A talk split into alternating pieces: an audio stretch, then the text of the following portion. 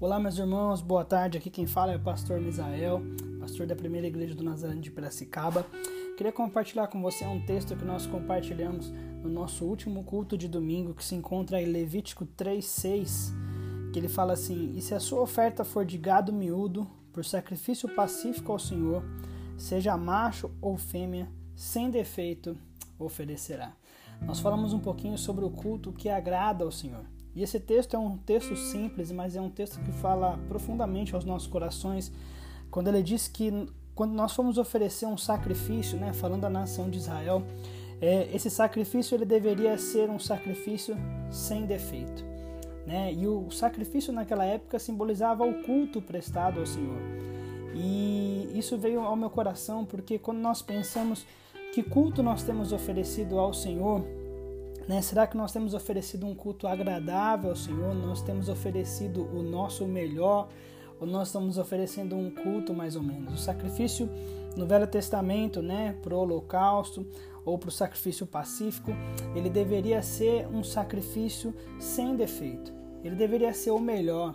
Em Malaquias 1, o profeta vai fazer, né, Deus através do profeta vai fazer uma observação à nação de Israel, falando que eles estavam oferecendo um culto o qual Deus não se agradava. E ele fala assim: vocês estão oferecendo o animal, o coxo, né, o manco, o aleijado e até mesmo o roubado.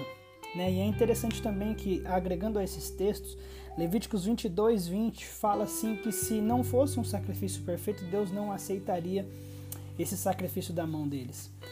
E quando nós oferecemos um culto, meu irmão, mais ou menos, né, Deus não pode aceitar o nosso culto. Deus usa a expressão para a nação de Israel ali em Malaquias, falando assim: Eu não tenho prazer em vós, porque eles ofereciam um culto mais ou menos.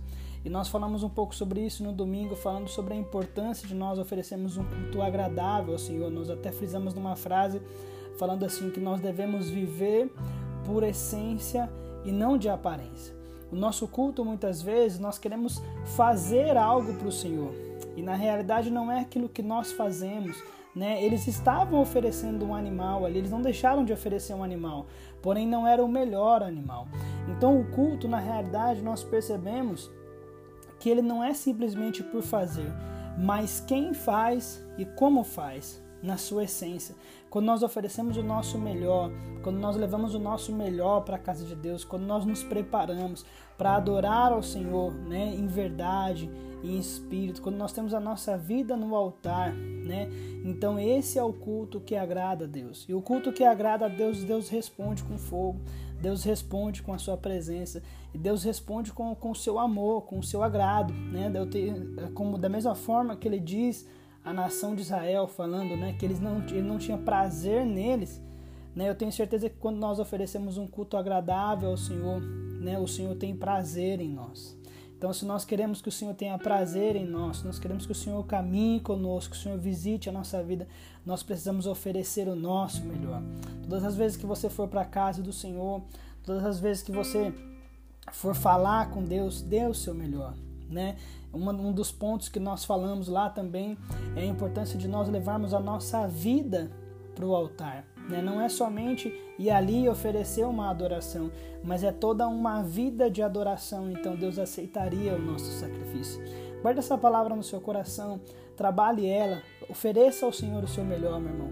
Ofereça, ofereça ao Senhor não um culto mais ou menos, não uma vida mais ou menos, mas ofereça ao Senhor uma vida de inteireza, né? uma vida de integridade, uma vida de amor. E eu tenho certeza que esse culto Deus se agradará e Ele responderá com a presença dEle, com o amor dEle, com a glória dEle sobre a nossa vida, com a visitação dEle sobre a nossa vida.